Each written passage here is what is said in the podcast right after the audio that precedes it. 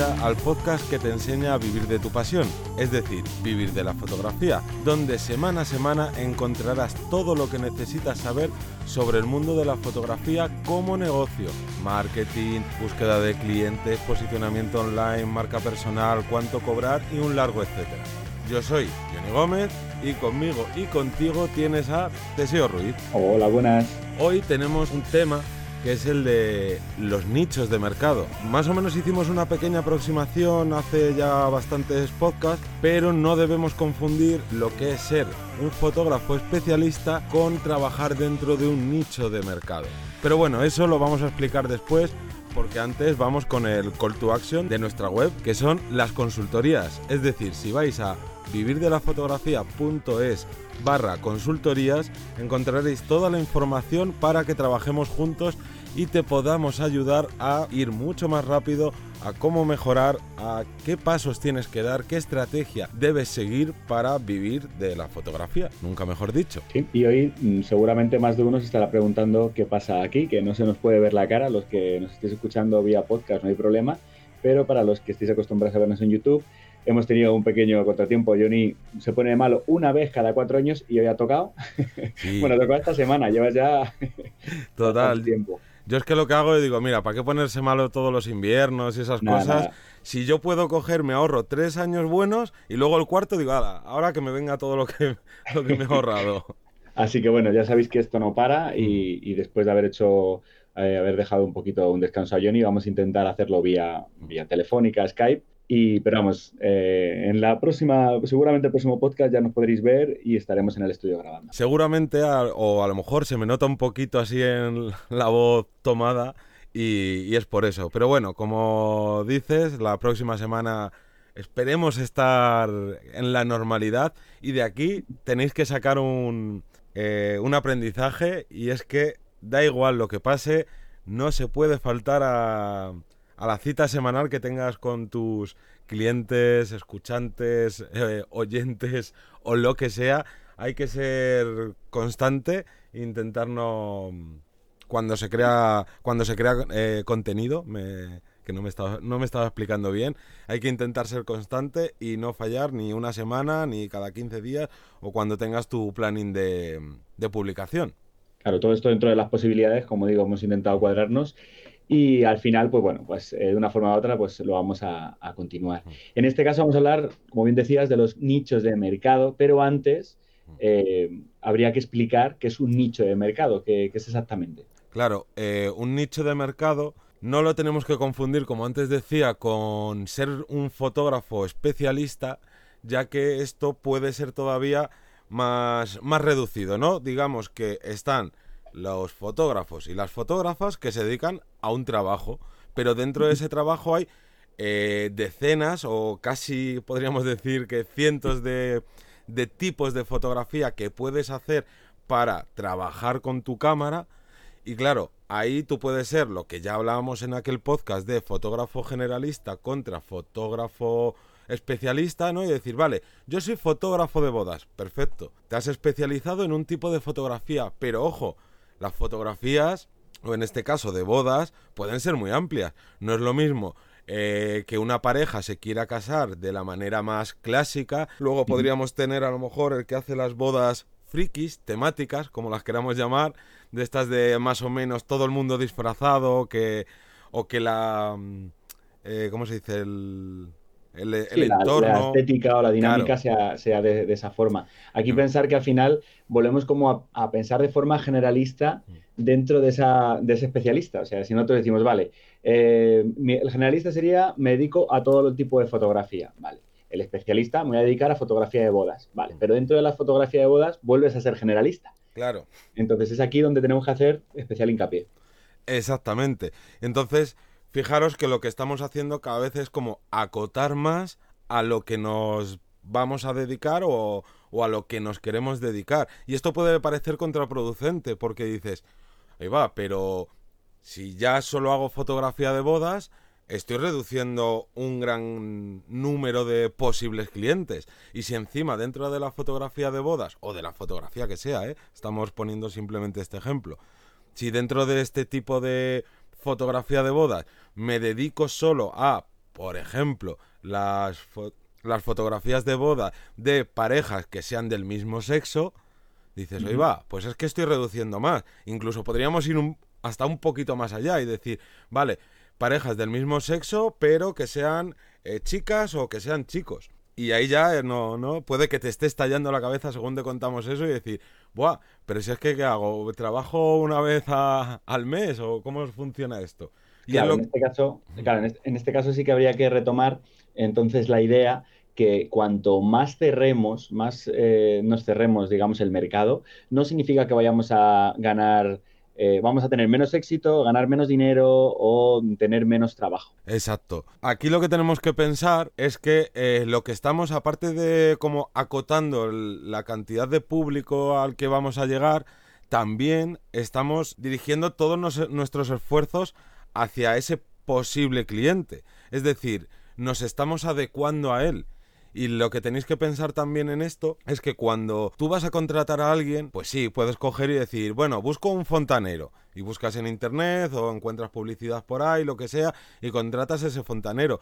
Pero si tú tienes un problema específico, lo primero que va a pasar es que vas a querer buscar a, no a un fontanero cualquiera, sino a un fontanero que me lo voy a inventar porque la verdad es que no sé mucho o nada del mundo de la fontanería, pero a uno que sea especial, o sea, especialista en eh, atrancos, ¿no? Y dentro de eso, especialista dentro de atrancos en eh, naves industriales, porque no es lo mismo el que desatranca el váter de tu casa que el que tiene que desatrancar una nave que tiene, pues no sé, ciertos productos químicos o desecha ciertas cosas.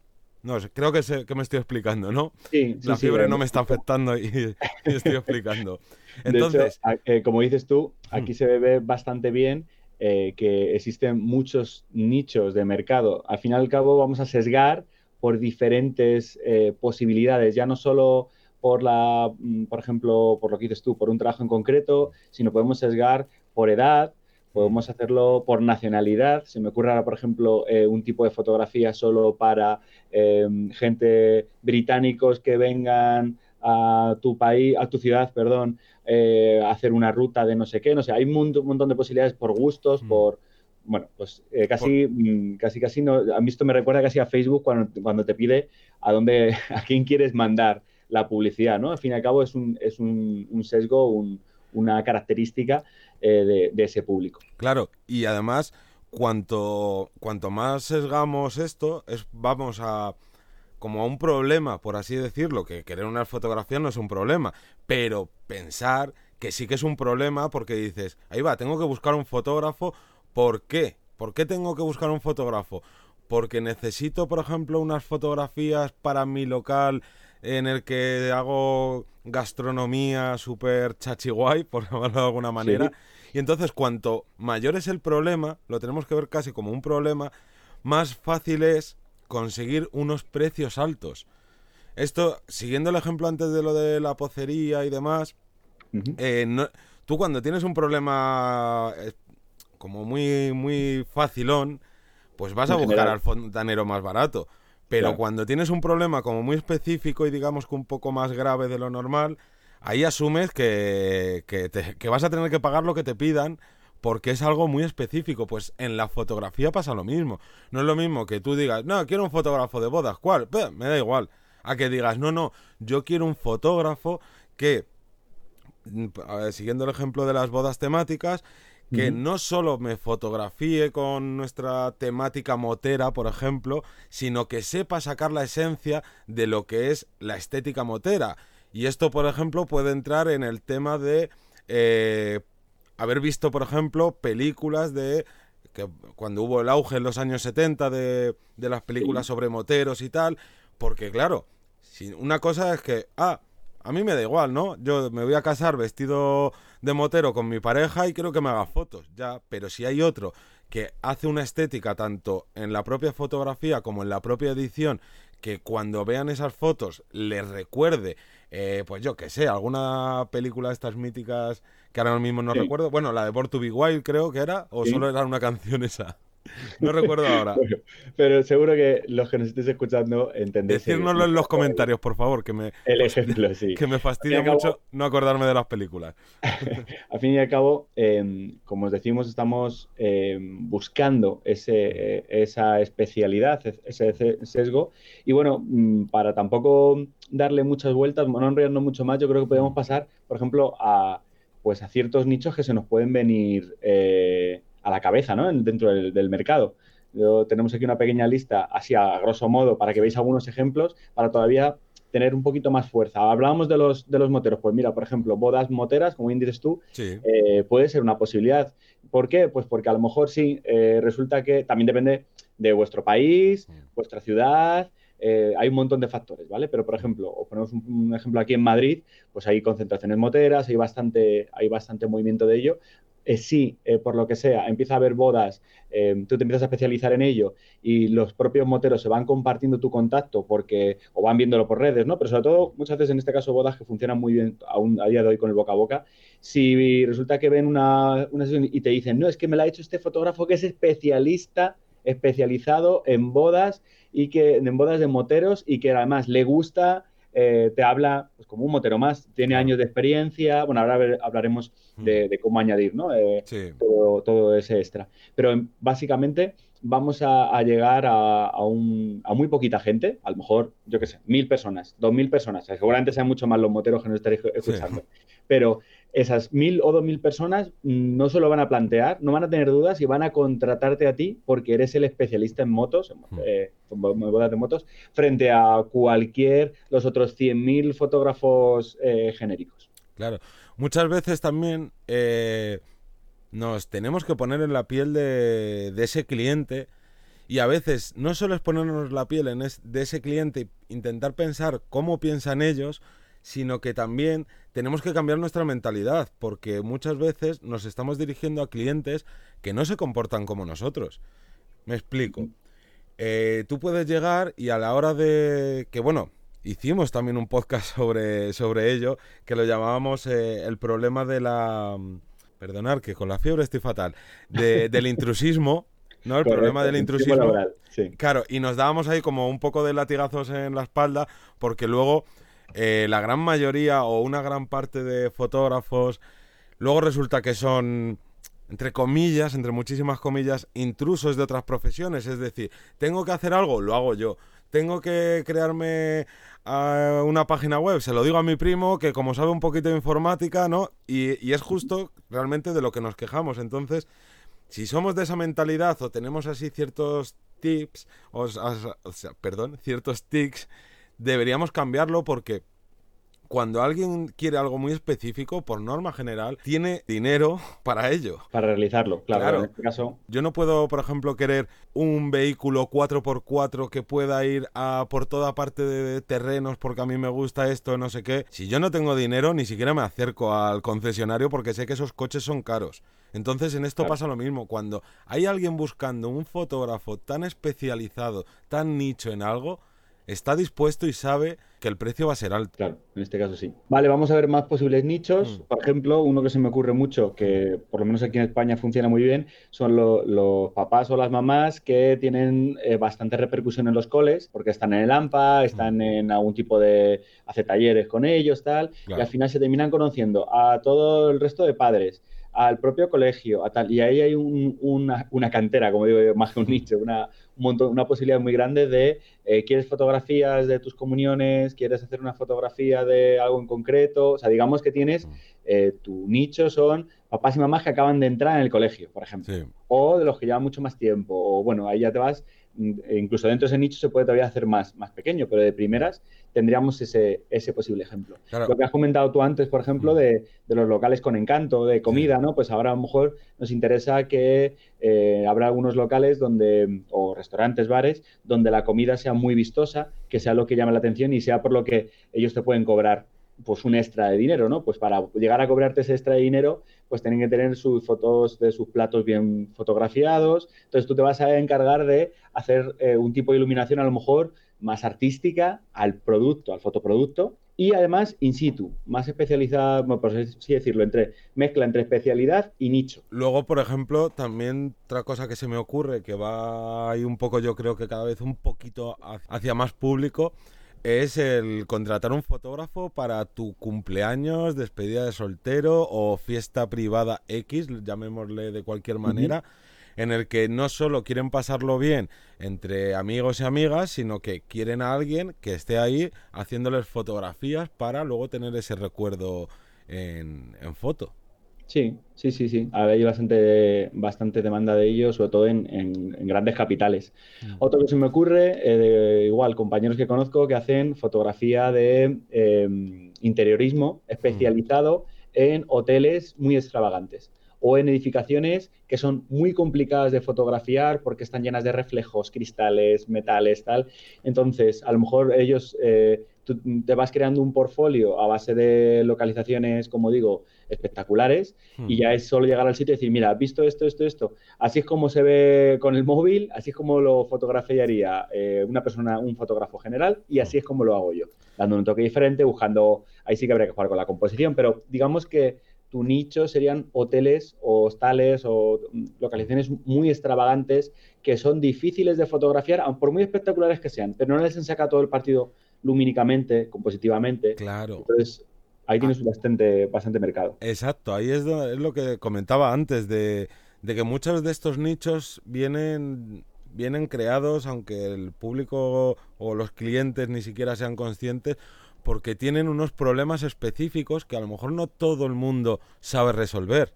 Entonces, si tú te dedicas a ese nicho, lo primero es que te van a contratar sin duda, porque si es algo como por lo que decías de los reflejos, tal, si es algo que no todo el mundo sabe hacer y ven a alguien que está especializado en ello, es que te llevas todos los curros. Claro, ahí tienes otro, otro, otra gran posibilidad. Claro. Pero claro, hablamos de, ejemplos, pero mm. ¿cómo sabemos cuál es un buen nicho? Porque según estábamos hablando, seguro más de uno y más de una estarán escuchando ya, pero es que esto en mi ciudad no funciona. Eh, o yo creo que no funcionaría, o yo creo que sí. Vamos a valorar qué es lo que puede llegar a, convertirlo en un buen nicho o cómo podemos saber si un nicho se puede adaptar a, lo, que, a nosotros buscamos. He ahí, he ahí la clave. Si esto fuera tan fácil encontrar un nicho, todo el mundo iríamos a un nicho y todo el mundo tendría, vamos, súper fácil encontrar trabajo, tener muchos clientes, cobrar mucho, etcétera, etcétera. Para encontrar nicho hay dos maneras, o yo por lo menos veo dos maneras muy claras. Una es encontrarlo de manera natural, es decir, tú ya eres un fotógrafo o una fotógrafa especializada en un tipo de fotografía, como puede ser la fotografía deportiva, fotografía de, yo qué sé, de grupos de música, de bodas, de lo que sea. Y según vas entrando en ese mercado laboral, a veces sin darte cuenta, vas dando con un cliente muy específico que te recomienda o que ves que, ¿no? Como que ves ahí un poco de filón y de una manera natural te vas orientando tú hacia algo muy nicho, ¿no? Y dices, ahí va, pues venga, eh, soy ¿no? Volviendo otra vez al ejemplo de los moteros, he hecho una, foto, una boda de moteros y resulta que no paran de escribirme por, eh, por Instagram o a la página web o a lo que sea de gente que ha acudido a esa boda, vamos, poniéndome por las nubes, que no habían visto nunca unas fotos así, que no sé qué, y dices, ahí va, que aquí hay mercado y te puedes encontrar, por así decirlo, con, con ese nicho de sorpresa o de manera natural, y luego la otra, que es igual de difícil, es la de eh, buscar tú ese nicho. Aquí eh, no podemos ni confiar en nuestra intuición, ni confiar en nuestras creencias o de lo que creemos que vemos en el... lo que nos han dicho. Claro. Veces, ¿no? al que le ha podido funcionar o el que... Seguro que aquí habría en este caso hacer un estudio de mercado Claro, pero antes valorarlo. Claro, antes de entrar en el estudio de mercado quiero hacer especial hincapié en esto, porque muchas veces dices, bueno, es que mm, me han dicho que esto no funciona, vale, ¿quién te lo ha dicho? ¿Cómo está trabajando para, para que no, no? ¿Qué esfuerzos ha hecho? ¿Qué cosas ha hecho de marketing, de trabajos, de tal, para que a él no le haya funcionado? Porque a, a lo mejor a él no le ha funcionado por muchísimos factores y luego resulta que sí que hay todo ese mundillo de, o ese nicho que tú no conoces, porque es imposible que conozcamos todos los nichos que hay de fotografía que haya. Es más, eh, tú haces a veces referencia a, no me acuerdo si era un conocido tuyo, compañero, tal, que fotografía eh, a, muertos, ¿no? Si mal no recuerdo.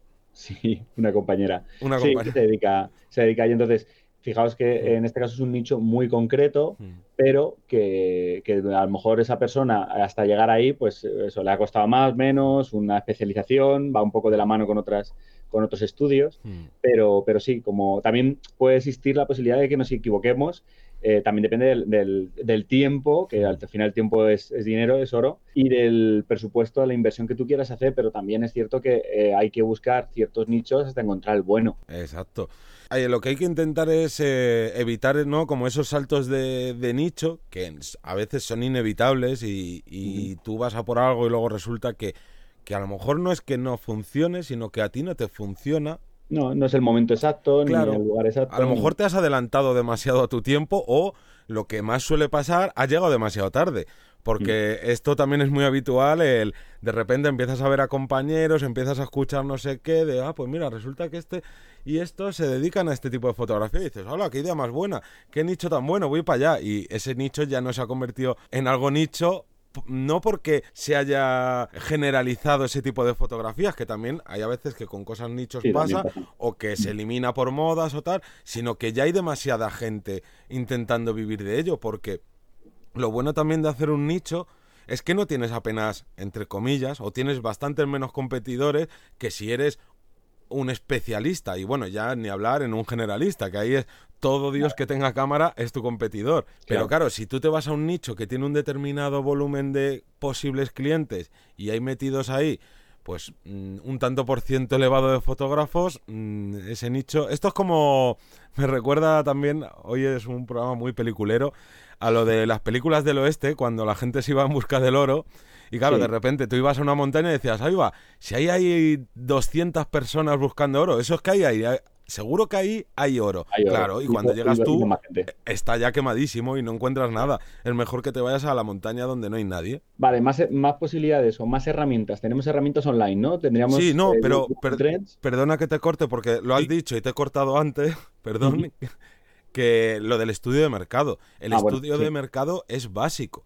sí, sí, sí esto del estudio de mercado, cuando habla de la manera natural a la que puedes llegar a un nicho, eh, no, nos podemos como saltar ese paso y en vez de ir conociendo poco a poco cómo es el sector en el que estoy trabajando fotográfico, ir viendo todos esos matices, por dónde hay más clientes, qué tipo de, de necesidades tienen, etcétera, etcétera, lo podemos más o menos eh, buscar con el estudio de mercado, que ya tenemos un, un podcast ah, hablando sobre ello. Sí. Vale, y continuaríamos entonces eh, con más herramientas, que como puede ser la Google Trends, ¿no? Que sería la posibilidad de ver un poco de qué se está hablando ahora mismo. Claro, eh, para quien no conozcáis Google Trends, es una herramienta que es muy fácil de usar, pero esa facilidad también a veces conlleva que digas, uy, esto no sirve para nada o tal, pero darle tiempo y toquetearla porque sí que es muy útil y esto es como una especie de voy a poner la oreja en el mundo eh, a ver qué está sucediendo. Entonces, tú, por ejemplo, pones una palabra, fotografía, y te dice cosas relacionadas que se están buscando, em, pues nunca mejor dicho, relacionadas con la fotografía. Y ahí es un poco como, como un ejercicio de, de buscar un, entre comillas, una aguja en un pajar, pero tienes que ir buscando ciertas palabras y ver, vale, pero ahora resulta que por algo que no entiendo yo mucho pone que se busca mucho un término que es fotografía y yo qué sé, y una y un y un nombre, y dices, ¿y esto qué es? Y y empiezas a indagar tú sobre eso y resulta que puede ser desde que ha pasado algo con un famoso que tú no conocías y todo el mundo busca esa fotografía, pero puede ser que un fotógrafo, me lo voy a inventar ahora, de Noruega ha hecho un tipo de fotografía que es muy novedoso, que se que se que prácticamente se ha inventado algo nuevo, que eso es imposible, pero bueno, le ha dado una vuelta de tuerca a algo y la gente se está volviendo loca con ese resultado y dices, ahí va, pues voy a hacer yo esto, ya que en el está la gente empezando a investigar sobre esto, voy a ofrecerme yo a hacer este tipo de fotografía, si estoy capacitado para ello, claro. Claro, aquí siempre me, vendrá la, idea a la cabeza del el estilista que inventó el black tape, que dijo, era un cubano, creo que recordar, que dijo, oye, eh, ¿cómo hago un estilismo barato? Pues hmm. cojo la cinta que tengo de, para tapar los cables eléctricos, hmm. la pongo sobre los modelos, hago dibujos sobre ellos y, y lo saco pues como si fuera un, pues un estilismo más. Y se hizo súper, súper famoso y a día de hoy es, es, un, vamos, es es una eminencia de, en eventos, en fiestas, tal. Bueno, para que os hagáis una idea, ¿no? De darle una vuelta, que parece que ya está todo inventado, sí, pero reinventarse todavía, todavía se puede. No, y para que entendáis también un poco cómo funciona la, la herramienta, tú pones esa palabra, esa frase y te va poniendo, aparte de cosas relacionadas, te viene un gráfico y te dice de esa palabra eh, cómo está el volumen de búsquedas, que no te va a decir el volumen exacto, pero te, te hace así como una... te da unos parámetros para que tú te hagas una idea y claro, también te puede servir para descartar ideas. Tú llegas y dices, volviendo al ejemplo de todo el podcast, bodas para moteros y puedes ver el histórico de los últimos seis meses, de los 12, de los últimos cinco años, y a lo mejor ahí ves que hace cinco años había un alto nivel de búsquedas de fotógrafo para bodas de moteros o bodas de moteros y ves como a lo, a lo largo de los siguientes años hasta la actualidad ha ido cayendo en bastante cuantía. Entonces dices, uy, no, no, no, no. Esto me da a mí que no, que no es rentable. no lo buscan, no se busca, por lo cual no, en principio, no, va a tener tanto tirón. Sirve un poco como para validar ideas como para descartarlas. Sí, sí, sí.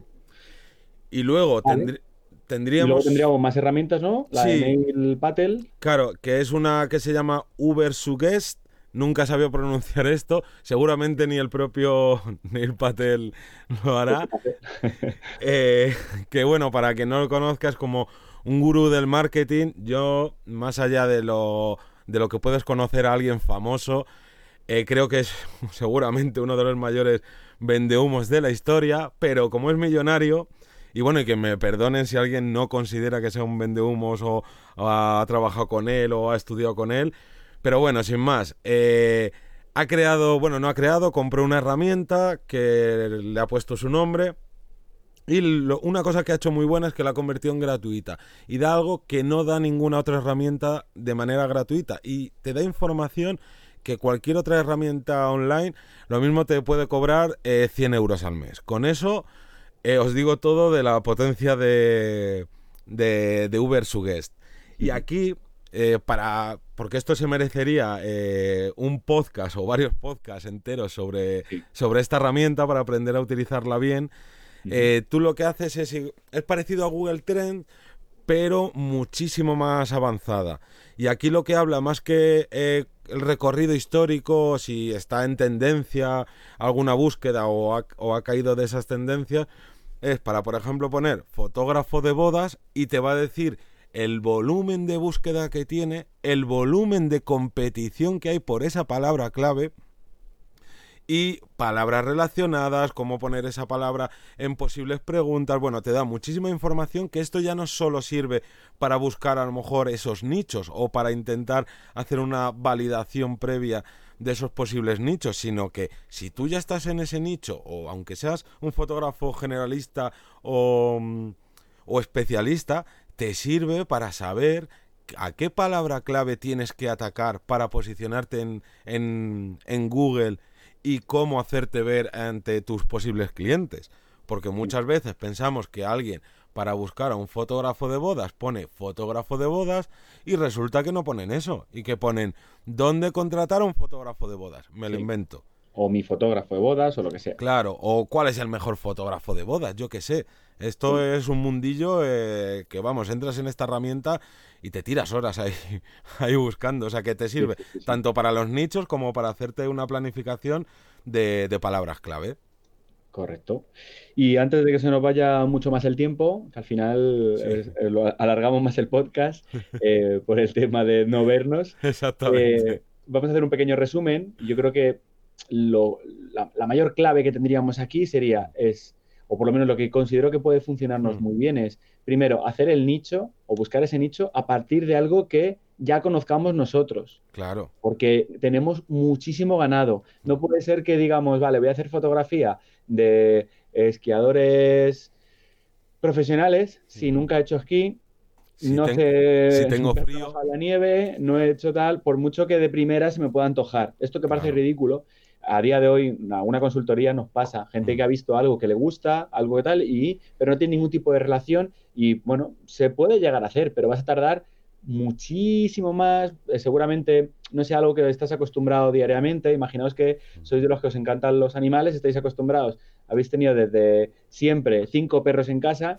y sabéis cómo gestionar pues toda esa jauría de perros, ¿vale? Pues como eso puede estar un poco de la mano a fotografía únicamente de perros, por ejemplo. Claro. Tiene que ser algo eh, donde nos sintamos cómodos porque lo vamos a hacer durante toda la vida, este tipo de trabajo, y que, repito, eh, podamos conocer eh, previamente por, pues eso, por años de, experiencia. Eso nos va a, sumar bastante. Exactamente. Esto, ya poniendo el último ejemplo, eh, imaginaros que de repente en vuestro barrio no paran de abrir, yo qué sé, creperías veganas. Y dicen, madre mía, si es que todas las creperías veganas que están abriendo se están forrando, pues me voy a abrir yo una tienda de, crepes veganos.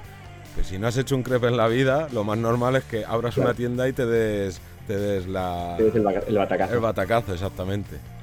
Entonces esto sería un poquito eh, el resumen. Sí que sería muy interesante que nos dijerais posibles nichos que se os ocurran, porque creo que es una forma muy buena de compartirlo en las diferentes plataformas donde nos escucháis. Que digáis, pues mira, se me ocurre este nicho, se me ocurre este otro, yo estoy apostando por esto y tal. Eh, estoy seguro que entre todos podemos sacar aún más ejemplos y se nos pueda eh, encender esa bombillita que tenemos en la cabeza para posibles eh, proyectos, futuros proyectos.